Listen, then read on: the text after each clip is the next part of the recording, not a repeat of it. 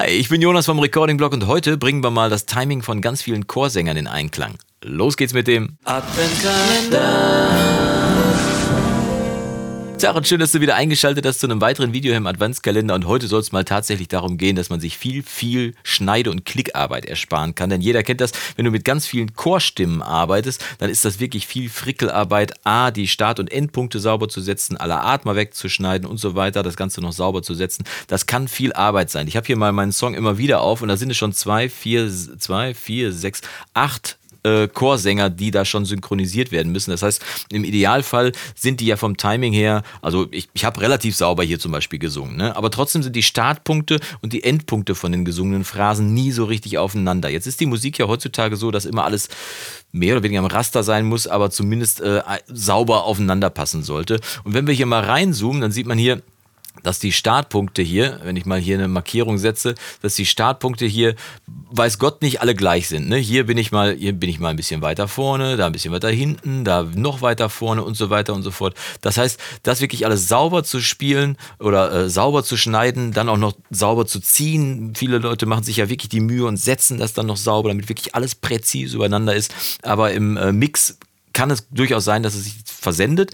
Aber äh, wichtig ist natürlich trotzdem, dass die Start- und Endpunkte an denselben Stellen sind, dass der Chor nicht irgendwie so ganz labbrig vorne anfängt und ganz labbrig hinten aufhört. Und da gibt es einen sehr einfachen Trick, wie man das machen kann. Erste Voraussetzung, man braucht einen Chor, der angesungen ist. Ja, das habe ich schon mal gemacht. Zweite Voraussetzung, der Chor muss geroutet sein auf einen Bus. Habe ich auch gemacht. Wenn wir hier mal in den Mixer reingucken, alle meine Chorspuren, die hier gerade markiert sind, sind hier auf der rechten Seite hier in diesem Bus zusammengefasst, Chor komplett. So, da läuft alles zusammen, da wird alles bearbeitet und so weiter und so fort. Dementsprechend ist das schon mal die richtige Voraussetzung. Und jetzt brauche ich im Prinzip nur noch eine Referenz. Das heißt, ich suche mir eine von den Chorspuren hier aus, die ich für gelungen halte und nehme die als Referenz, an der sollen sich alle anderen orientieren. Und wie machen Sie das mit dem Orientieren? Ganz einfach. Ich lade nämlich hier in den Chorbus, da wo alle Chorspuren zusammenlaufen, lade ich ein Gate rein. Und das Gate hat ja die Angewohnheit, wo ist es hier?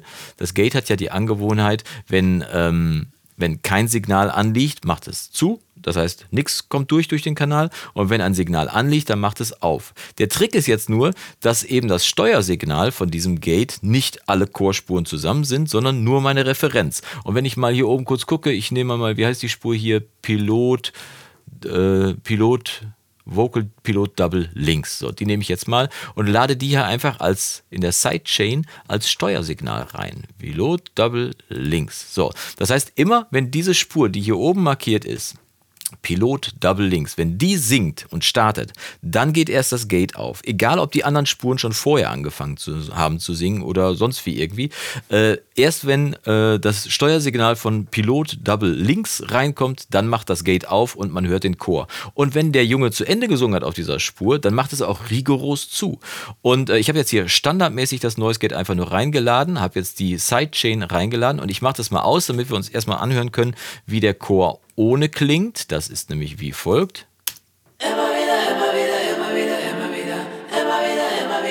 Und achte mal auf das Ö. Das ist, Ö ist ja so ein, so ein, nicht so ein echter Stopplaut, aber man muss schon guttural das I ansingen. Ne? Und wenn das Ö, wenn das nicht gleichzeitig von allen Sängern gleichzeitig kommt, dann kann das so ein bisschen schmieren am Anfang. Und äh, ich habe ja hier mehrere immer wieder, also achte nochmal drauf.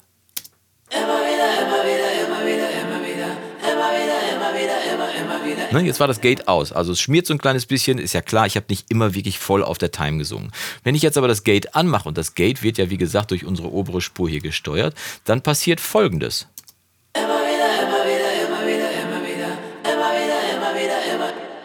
Es klingt vorne scharf angeschnitten, aber es ist wirklich präzise auf den Punkt. Das heißt, immer wenn die oberste Spur steuert, dann ist der Chor auch zack da und dann ist der Chor zack weg und man spart sich extrem viel Schnibbelarbeit, denn bei acht Spuren, da geht es noch einigermaßen, aber wenn du mit 18 arbeitest, da wird es schon schwieriger oder wenn du abermäßige Chöre machst, wo du wirklich 80 Spuren einsingst, dann hast du wirklich viel zu tun. Da ist dieser Trick vielleicht quick and dirty, wie man so schön sagt, schnell und dreckig, aber er funktioniert und ähm, auch wenn es ein kleines bisschen abgehackt am Anfang klingt, erstens ist das ein cooler Effekt im, äh, äh, im kompletten Song und zweitens versendet sich das eigentlich. Ne? Das heißt also, es klingt scharf angeschnitten. Man kann ja hier noch mit Attack und äh, Hold und Release noch ein bisschen dran arbeiten, dass es nicht ganz so scharf angeschnitten klingt, aber im Prinzip ist es das. Der Chor startet auf derselben, auf derselben Time, also auf demselben Anfang und hört auf demselben Anfang auf, einfach nur indem ich eine Referenz als Sidechain hier für das Noise Gate genommen habe.